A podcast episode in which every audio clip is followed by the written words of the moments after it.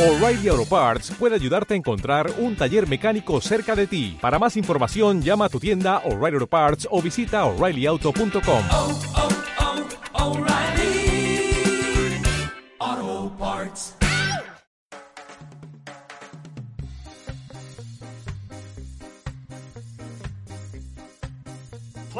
Hola, ¿qué tal? Bienvenidos, ¿cómo andan? Bienvenidos a una nueva edición de Desde el Bullpen.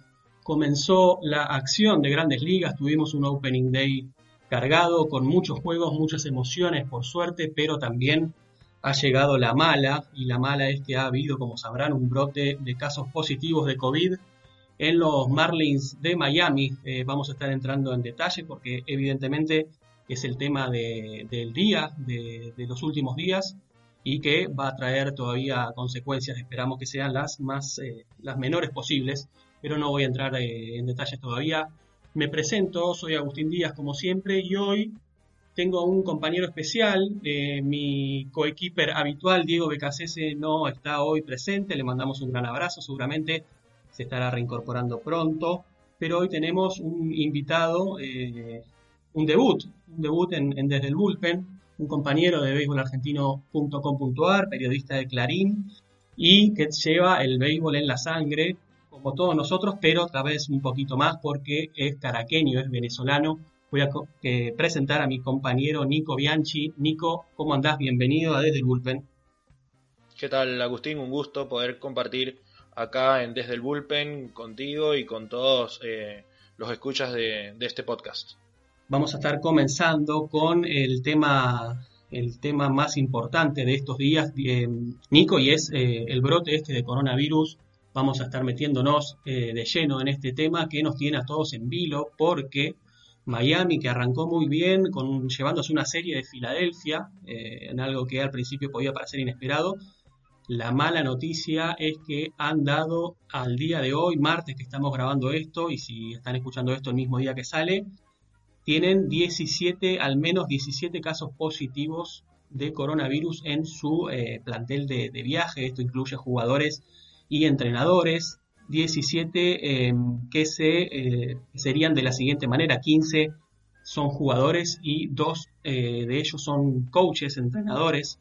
Así que esto, para arrancar, nos da un mal panorama de la situación en Miami. Recordemos que los equipos tienen rosters expandidos para esta temporada tan atípica que, que ha comenzado. Son rosters de 30 jugadores y estamos diciendo que si son al menos 15 los afectados por este positivo de COVID, eh, el 50% del roster de los Marlins de Miami están ahora eh, pasando, bueno, pasando una cuarentena, pasando, esperando que, pase un poquito el tiempo y que les sigan haciendo test para dar dos eh, negativos y así poder en algún futuro no muy lejano reincorporarse a- al equipo de Don Mattingly. Eh, Nico, te cuento, esto había arrancado antes del Opening Day, el mismo viernes. Eh, el primero que había dado positivo fue eh, Jorge Alfaro, el catcher, el catcher de, los Miami Marlins en la previa, y luego se fueron sumando eh, diferentes jugadores titulares. Primero arrancó, primero siguió, mejor dicho, el pitcher José Ureña, se le sumó Garrett Cooper y el colombiano Harold Ramírez.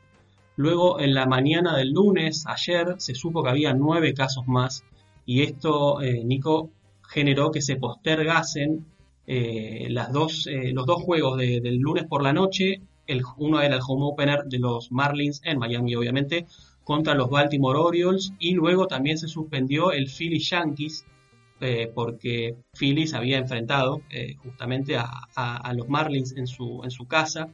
La buena, aunque sea, es que los primeros estudios que se les hicieron a los Phillies no dieron resultados positivos entre los jugadores, según leí hasta recién. Había un empleado, si no me equivoco mal, un empleado del estadio, pero uno solo, un caso aislado, podría haber sido mucho peor. Eh, también, por ende, se suspendieron los dos de hoy, o sea, hoy los Marlins iban a tener su segundo juego con los Baltimore Orioles en Miami, que también quedó suspendido, y también el segundo de la serie esta entre Phillies y Yankees. Así que cuatro juegos postergados, postergados es la, es la palabra, no suspendidos o no cancelados. Habrá que ver eh, para cuándo se, se reubican, porque sabemos que son eh, el calendario tiene muchos juegos en pocos días. así que, Nico, primeras impresiones de esto, me imagino un golpe importante en el primer fin de semana de actividad de, de grandes ligas, ¿no? Sí, no hay dudas que se tienen que haber encendido las alarmas en la oficina del comisionado Rob Manfred después de este brote en el, roster de los Marlins de Miami, que comenzaron muy bien, como comentaste, dieron la sorpresa en esta primera serie contra los Phillies, que es uno de los candidatos a entrar a playoff, y se sale la noticia de que hay 17 integrantes eh, con coronavirus. Eh, el mismo comisionado Manfred intentó bajarle un poco la importancia de esto, indicando que ya esperaban que esto sucediera porque es lógico al momento de iniciar una temporada en medio de la pandemia, con la realidad que se está viviendo en los Estados Unidos, que quizás está en la peor parte, está en su pico, era normal que iban a sufrir eh, positivos durante la temporada. Lo que no se imaginaban es que la mitad de un equipo iba a quedar fuera apenas en el primer fin de semana de temporada. Exacto, sí, las declaraciones textuales de, Manfred que habló ayer en la MLB Network eh, fueron algo así como armamos los protocolos sabiendo que en algún momento de la temporada íbamos a tener casos positivos. Seguimos creyendo que estos son los adecuados para mantener a salvo a nuestros jugadores.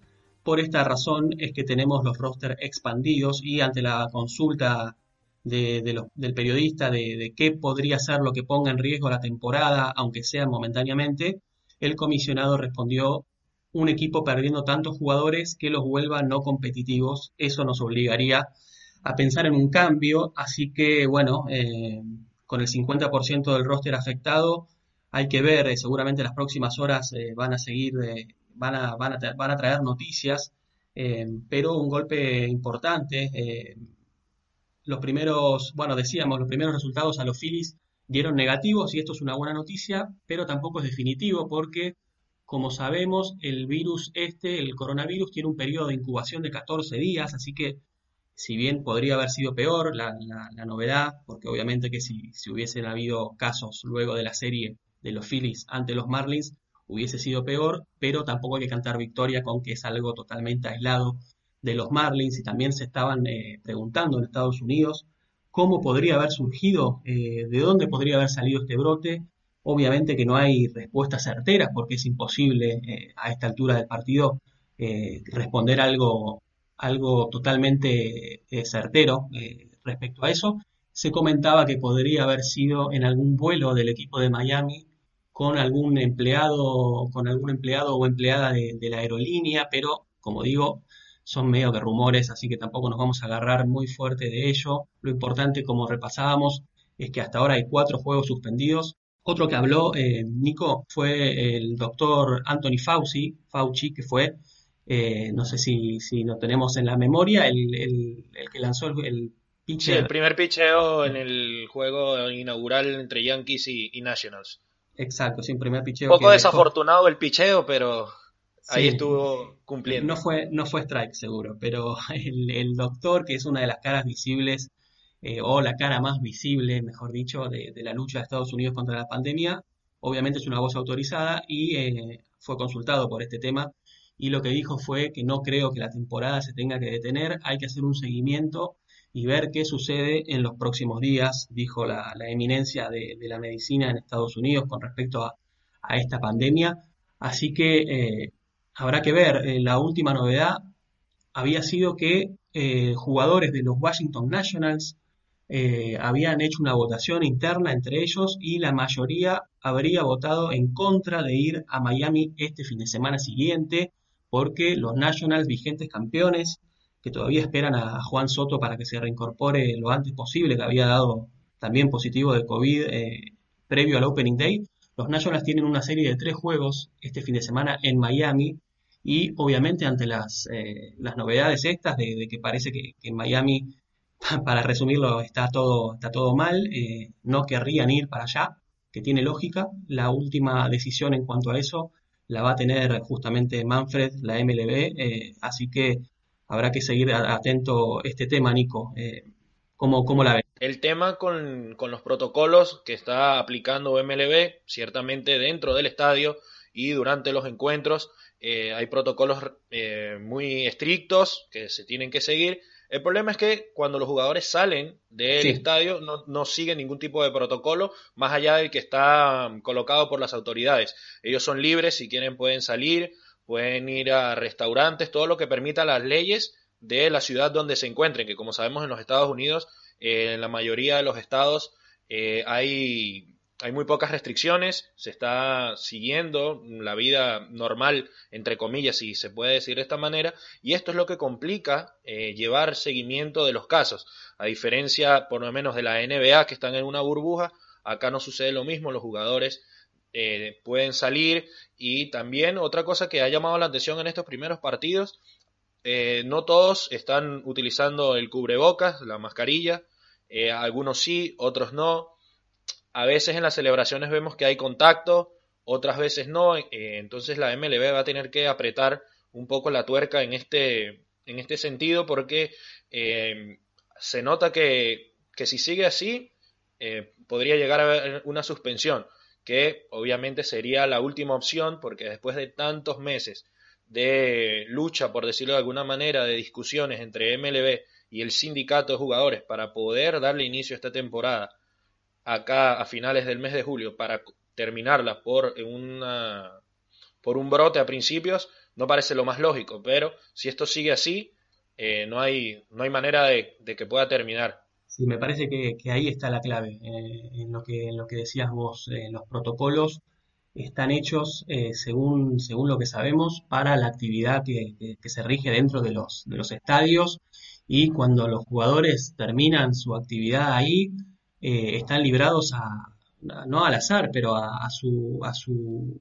Sí, quedan bajo su propio riesgo, por decirlo así, o sea, ellos deciden qué hacer, qué no, a dónde ir, con quién eh, verse, con quién encontrarse y Exacto. ahí es donde están los problemas, porque no, no, puedes tenerlos del todo controlados porque eh, cada quien es libre de hacer con su tiempo libre lo que quiera, ellos solamente cumplen con las políticas de MLB mientras están en los estadios. De resto, cada quien es libre de hacer lo que quiera y bueno, no es por juzgar, pero cada quien toma sus decisiones y quizás no sean las más eh, correctas en estos tiempos de, de, pandemia. Exacto, exacto. Nico, me sacaste la, la, palabra de la boca y es verdad.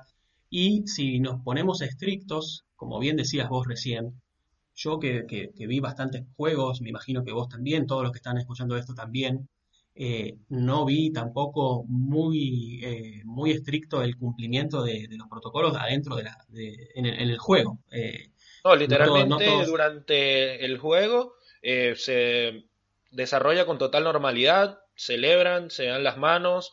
Eh, hubo también una, en un caso de un walk-off, un juego terminado en el último inning, dejados en el terreno, donde hubo celebración entre los peloteros, eh, se lanzaron el, el balde con agua, con la bebida deportiva, como es común eh, sí. en todas las temporadas, pero eh, hay que hacerle entender también a los peloteros que se está viviendo una realidad completamente diferente, que si bien han jugado un juego durante toda su carrera, durante toda su vida, porque desde niño no han jugado así, en estos momentos hay que entrar en conciencia y saber eh, que, que, esto no se puede realizar y también de parte de MLB tener, eh, saber que tienen que presionar, de alguna manera tienen que hacerlo. MLB ha tratado de darle la mayor libertad posible a los jugadores, principalmente por el tema de negociación con el sindicato. El sindicato ha sido muy fuerte en cuanto a sus posturas, los jugadores de un principio dijeron que no estaban dispuestos a ponerse todos los meses que duraba la temporada en una burbuja,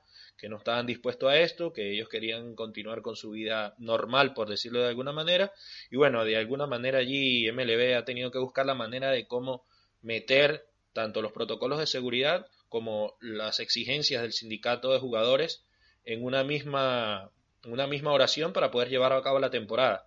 Pero viendo los resultados de, esta, de este primer fin de semana, creo que habrá que, que colocar un, una man, más estricta de las medidas para, para, poder llegar a un buen puerto. Sí, y a mí la verdad que no se me ocurre otra alternativa si la MLB busca ser más estricta de verdad, que empiece a, a sancionar. Eh, sonará, sonará feo, sonará autoritario, pero si es la manera para que los jugadores, para que los peloteros, los entrenadores, todos, sobre todo los jugadores, eh, se, se, se, mantengan más cercanos a la regla, que, que, que, cumplan estos protocolos, eh, para mí va a haber que hacerlo porque se pone en riesgo toda una estructura eh, por, la, por la irresponsabilidad, por, por, llevar adelante el juego de la manera de siempre, por decir que vamos a cumplir los protocolos y después, bueno, no, no cumplirlo tanto. Así que sin dudas es una, una prueba de fuego en el primer fin de semana de, de, béisbol eh, oficial de grandes ligas. Esperemos que, que esto pueda encauzarse. Eh, ahora, Nico, lo que se cuestionaba también era el hecho de que los Marlins hayan jugado su juego normalmente el día domingo, cuando ya tenían dos casos y estaban aguardando más resultados. Hay, un poco de, contradicciones acá porque Mattingly, el, el entrenador principal de, Miami, dice que, eh, que, estaba todo, todo ok. Eh, luego Manfred, creo, si no me equivoco, dijo que ellos eh, habían dado también su, el visto bueno para, para, que Miami siga jugando. Tampoco se puede, me imagino, poner en pausa eh, partidos porque hay eh, resultados pendientes, porque si no, no se jugaría nunca. Así que, bueno, es un tema candente, es el tema del día, sin lugar a dudas, de, de grandes ligas. Esperemos que, que, se pueda que se pueda llegar a un acuerdo un poco más un poco más honesto, que, que, los jugadores tengan un poco más de conciencia, sea con sanciones o no. Me parece que es hora de, actuar como, como, gente grande y, tomar los recaudos necesarios, porque evidentemente no, no se están tomando y, es y es y es y es malo, es, es, es es feo, eh, porque hay muchos enfermos que luego vuelven a sus casas, hay familias en riesgo, hay jugadores que han tenido enfermedades que hoy en día son eh, ya pasado, que están parte, que están, que están sí, que, que, dejaron atrás, pero que los vuelve un factor de riesgo eh, todavía más importante, así que esperemos que, se pueda este tema eh, encauzar un poquito y, que sigamos teniendo béisbol con seguridad para todos, para todos los, participantes, ¿no? Acá Agustín del Futuro editando el podcast. Última novedad con respecto a los Marlins. Eh, según trascendió, no van a jugar hasta el próximo lunes. Van a estar guardados en cuarentena. Eh, a ver si pasa un poco todo este brote. Y los Phillies eh, no van a estar jugando hasta este viernes. Esos juegos todos quedan postergados. Que siga el podcast. Em, si seguimos eh, repasando las cosas más importantes de, de la semana, Nico, algo que nos había quedado afuera eh, del último episodio y que se supo, si no me equivoco, el mismo Opening Day, el mismo Opening Day cuando tuvimos ese juego demorado por lluvia que se terminó cancelando, se terminó dando por finalizado entre los Nationals y los Yankees, el que apareció en, la transmisión fue, bueno, eh, otro que, que, ya, ya nombramos, el comisionado Rob Manfred, confirmando eh, que va a haber para este año, y acá se abre una polémica que ahora la vamos a estar hablando, playoffs expandidos. ¿De qué estamos hablando? Seguramente algo ya, ya escucharon porque ya pasaron unos días, pero la noticia en sí es que la liga y el sindicato de jugadores acordaron que para esta temporada especial eh, eh, tendremos 16 equipos en playoffs en lugar de los clásicos 10. ¿Y cómo, cuáles son los otros que se suman? Bueno, como siempre, eh, van a clasificar los primeros de cada división a, los, a la postemporada, pero también para este año van a clasificar todos los segundos de cada división, sumados a los siguientes dos mejores récords de cada liga. Tenemos la Liga Americana y la Liga Nacional, como siempre. Estas serían los seeds o las semillas o los sembrados 7 y 8. Así que podemos decir de esta manera que 8 de los 15 equipos que tiene cada liga van a ir a playoffs. Si a mí me preguntás, Nico, lo puedo entender para esta temporada especial porque como dicen los, como, como, sí, como decían los expertos, es una chance muy grande como para dejar pasar de recuperar algo de los ingresos que, que tanto por el caño se han ido este año, porque sabemos que los dueños y los equipos suelen hacer la diferencia monetaria en la postemporada. Si es algo para esta sol, solo para este año, no me entusiasma muchísimo porque eh, 8 de 15 equipos que vayan a playoffs es un montón pero lo puedo entender. Obviamente no quisiera que esto siga cuando, cuando esta pandemia eh, maldita haya pasado y tengamos temporadas normales otra vez de 162 partidos.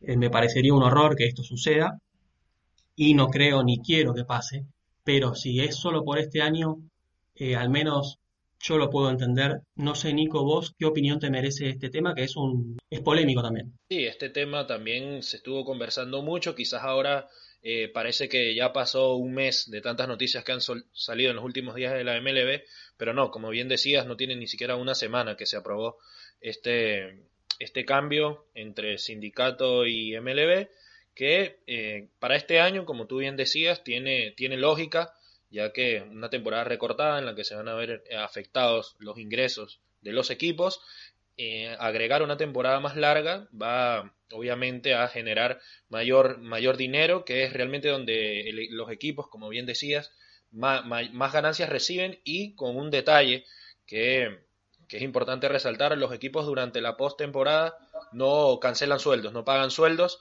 sino que sea, hay un pool, una bolsa que se, se reparte entre los equipos. Ah, según vayan avanzando los equipos, el bono es mayor y eso se reparte entre los peloteros.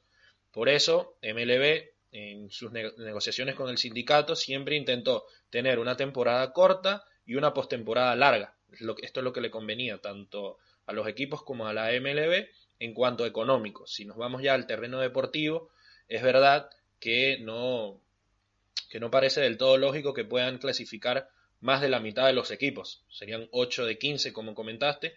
Pero esto también eh, le va a agregar un poco de dramatismo y de pimienta al final de temporada eh, habiendo muchos equipos que puedan meterse cuando en el pasado ya estaban completamente eliminados a los dos meses de temporada.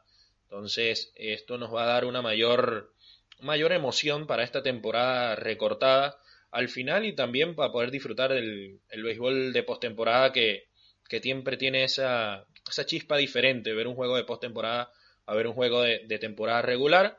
veamos cómo va el, el experimento, pero no te sorprendas que MLB intente dejarlo así para, para los siguientes años. Ya MLB tiene varios, varios años intentando expandir la postemporada, de hecho agregaron el segundo comodín, inventaron el juego de comodín para, para tener un juego más y todo meramente económico, no se nos olvide que la MLB es un negocio y por más que se, se, empeñen en cambiar el juego, en hacer cambios porque está bajando la audiencia, MLB sigue produciendo más dinero que nunca. Cada año produce miles y miles y miles de millones de dólares y por ahí va la, la idea de Manfred, generar cada vez más ganancias para los dueños de equipo. Esto lo habíamos hablado en algún episodio anterior con Diego, me acuerdo, cuando todavía la temporada estaba eh, ideándose y hablábamos y estábamos de acuerdo, al menos nosotros dos, en que, bueno, si este 2020 vamos a tener una temporada típica como la estamos teniendo,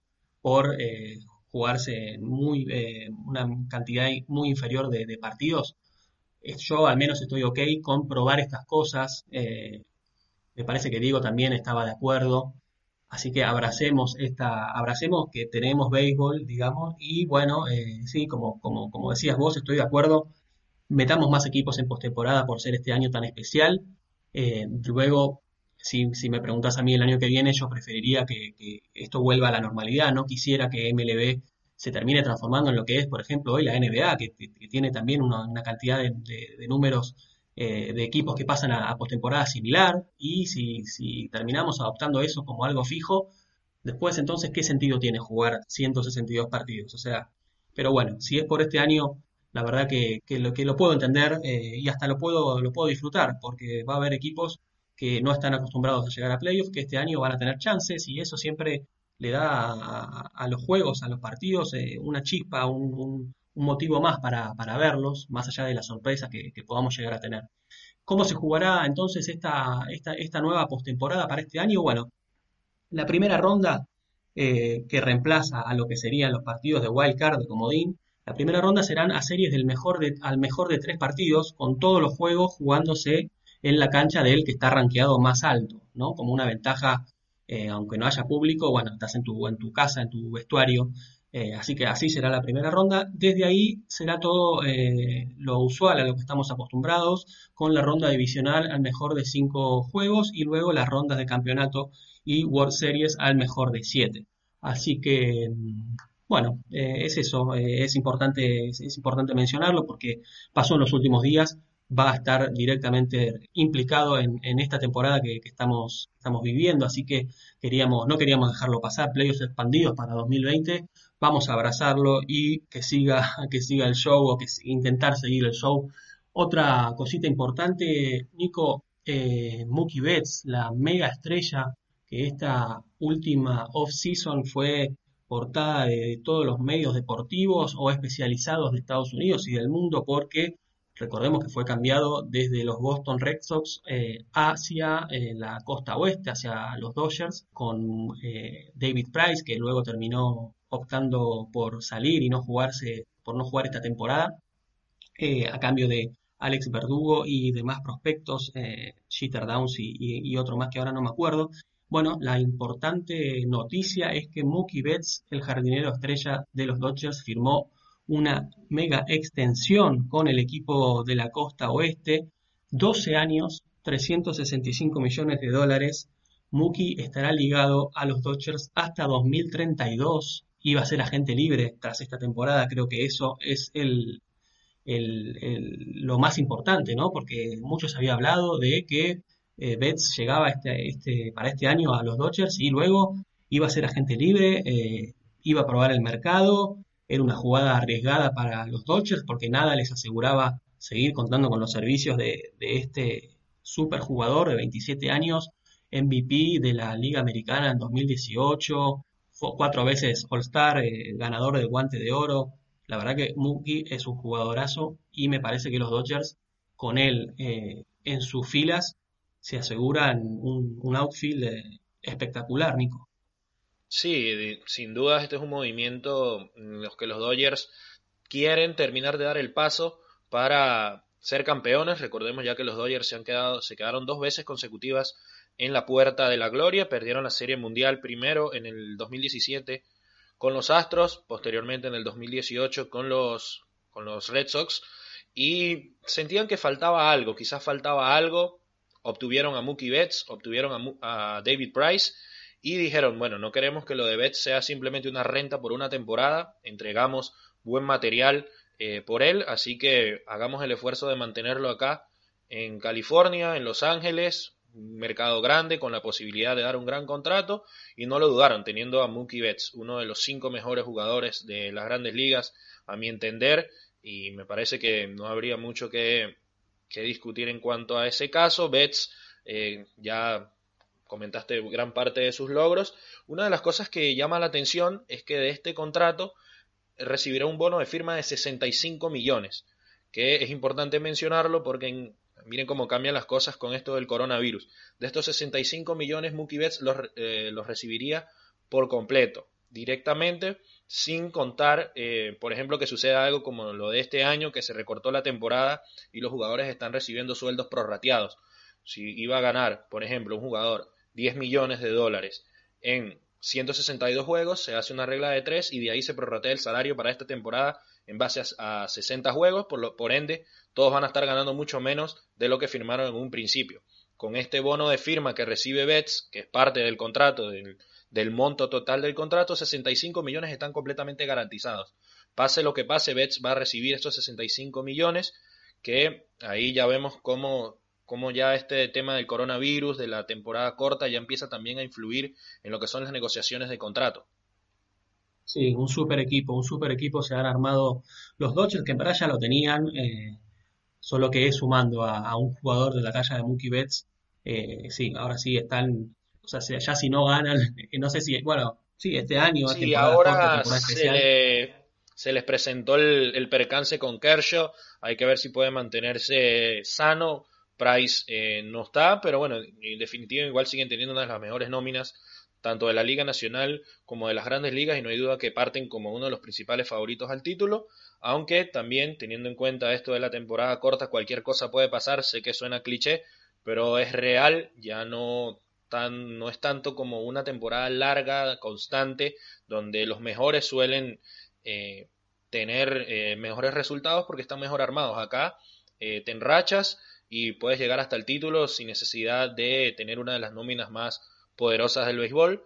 Pero bueno, ahí están los Dodgers siempre haciendo su máximo esfuerzo para salir de esa sequía de títulos. Y con Mookie Betts no hay duda que el line-up se ve completamente blindado. Cuentan con Cody Bellinger, otro de los eh, de las mayores estrellas en este momento de las grandes ligas y tienen tres MVP eh, actualmente en su roster, Cody Bellinger, Mookie Betts y Clayton Kershaw, que actualmente se encuentra en la lista de lesionados. Sí, de temer, de temer. Eh, yo personalmente creo que aunque sea una temporada típica, los Dodgers tienen que demostrar cuanto antes porque ya se han quedado cortos, se han quedado en la puerta y eh, si sumás un jugador como Betts, la verdad que no tenés mucha alternativa a que no sea, bueno, eh, nos quedamos en la puerta tanto tiempo seguido, bueno, vamos a dar ese paso, ya es hora, con tantos buenos jugadores, como decías, tres MVPs en un, en un equipo eh, no es algo normal.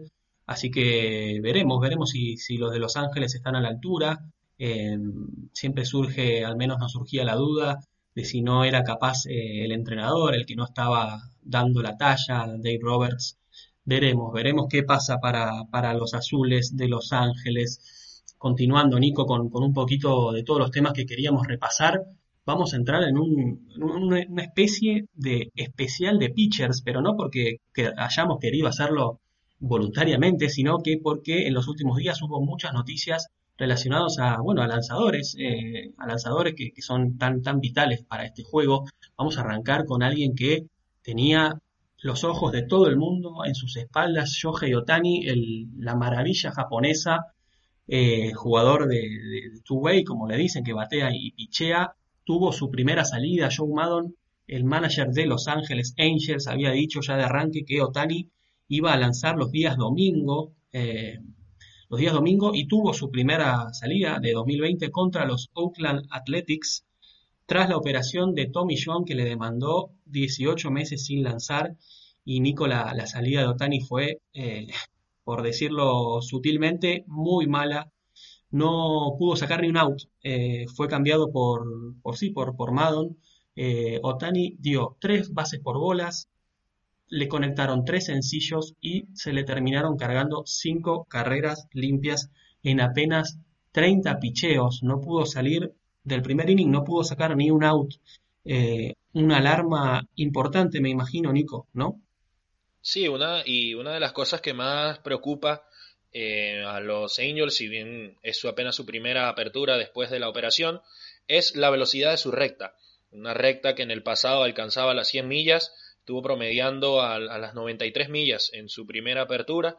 Eh, cierto que hay que llevarlo con calma, eh, no hubo un sprint training lo suficientemente largo para que los pitchers se pudieran poner a tono, pero sin dudas preocupa la velocidad de Otani, su recta, y también el comando en un solo inning otorgó tres boletos. Será cuestión de ver cómo se va recuperando, cómo va evolucionando de, en este comienzo donde los, hay muchos pitchers que no se han encontrado.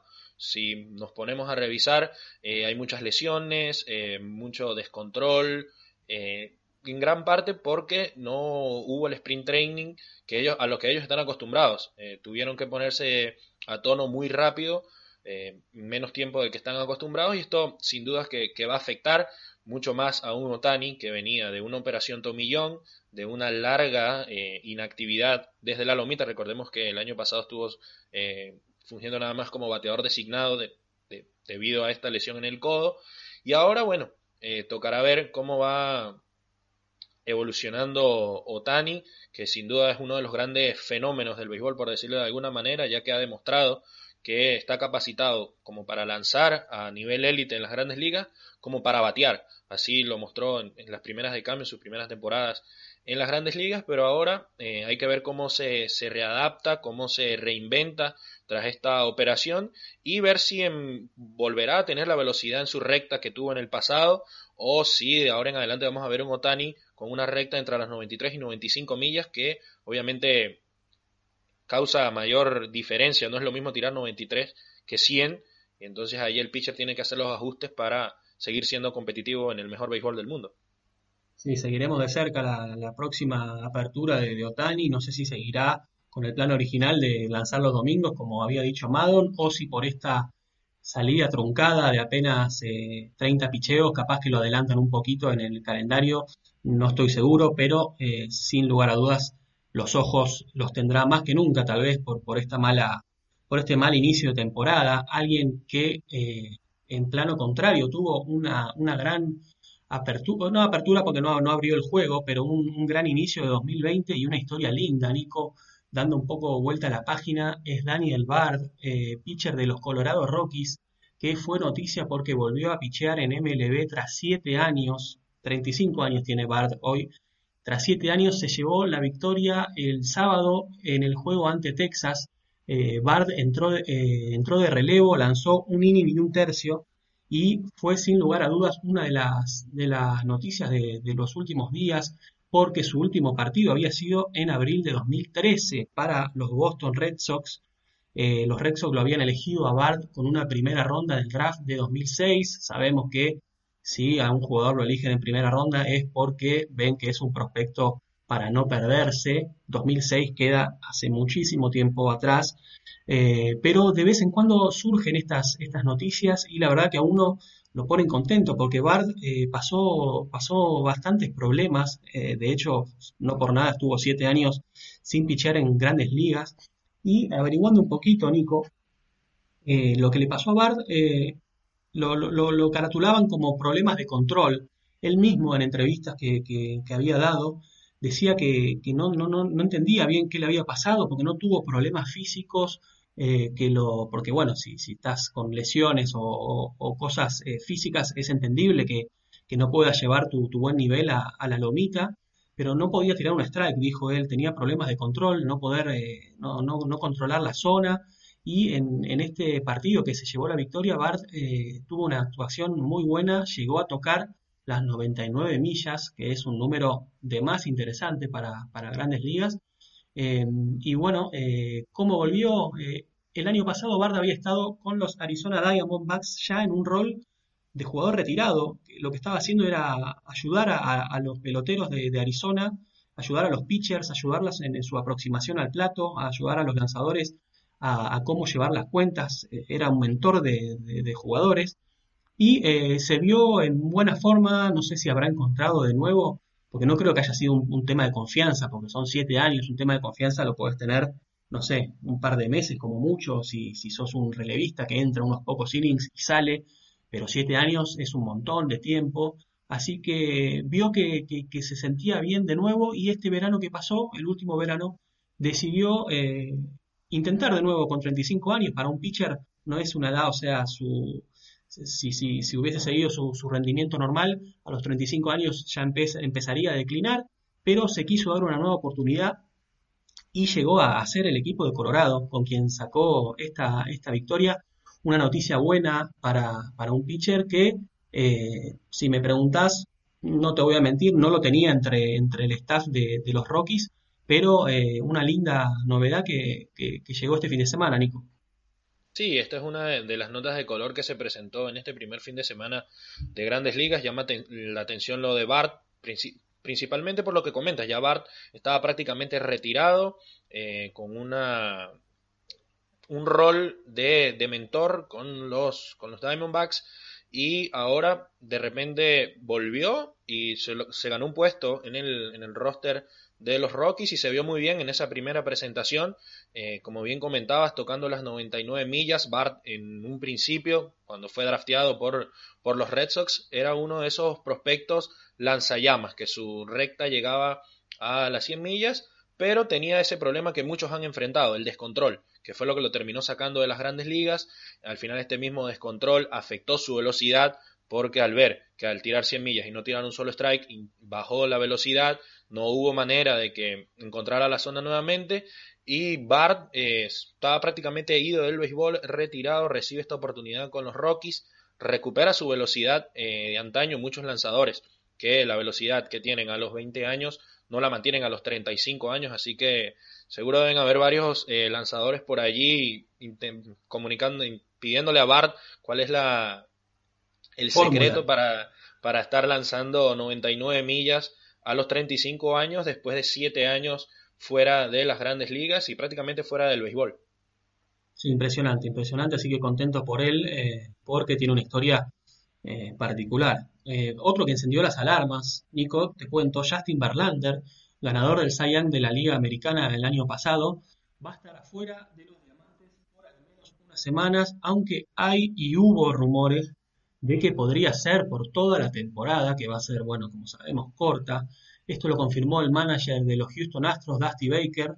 Eh, dijo que Verlander sufrió un problema en el antebrazo en el día de su apertura del, sí, del día inaugural contra los Seattle Mariners. Problema de antebrazo se suele traducir muchas veces como problema de codo y sabemos que el codo para un pitcher es su, su, su herramienta de trabajo. Así que las alarmas se encendieron en Houston.